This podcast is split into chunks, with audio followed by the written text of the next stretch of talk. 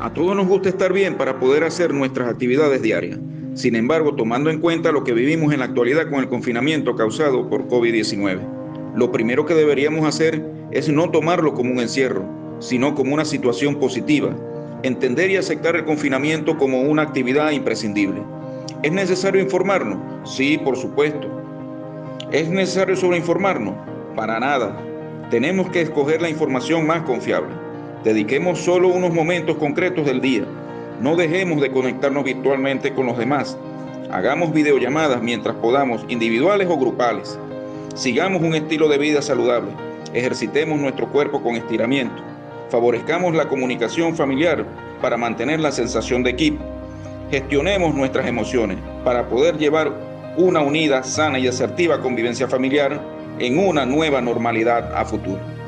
Hace más de un año la vida nos cambió de un solo golpe y por eso no es bueno resistirse a los cambios. En esta nueva normalidad post pandemia, la prioridad es escuchar y acompañar. Por eso te dejo estos pequeños tips para que los pongas en práctica. Escucha.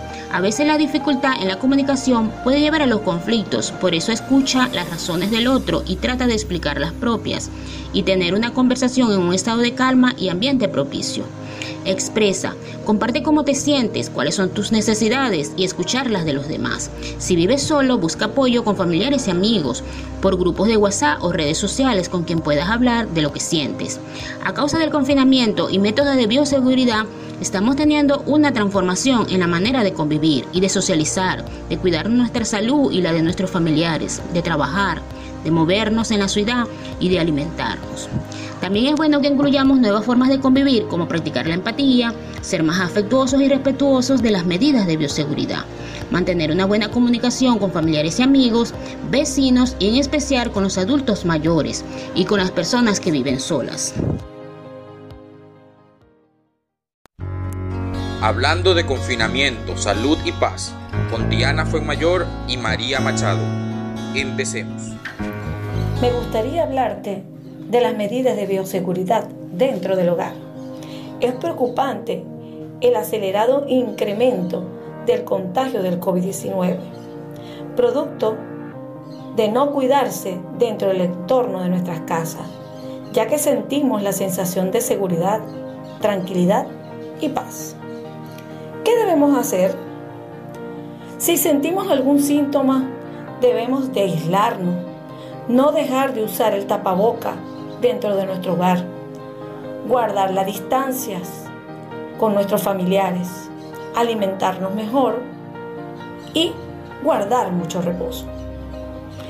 Ya que podemos contagiar a nuestros seres queridos sin intención, si tú te cuidas, me cuidas.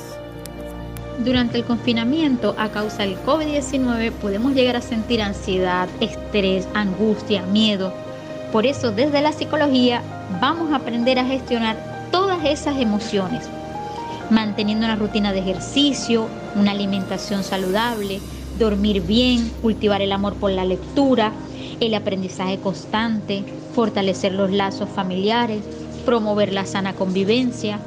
También quiero hacerle un llamado a esos jóvenes que piensan que el COVID no los va a afectar y por eso desobedecen a sus padres, las leyes y van a las fiestas, pero al regresar a sus casas pueden contagiar a los adultos mayores, a los que tienen enfermedades de base.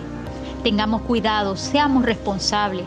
Cuídate a ti y cuida todo tu entorno. Recuerda, los cambios son necesarios y esta es la nueva forma de convivir.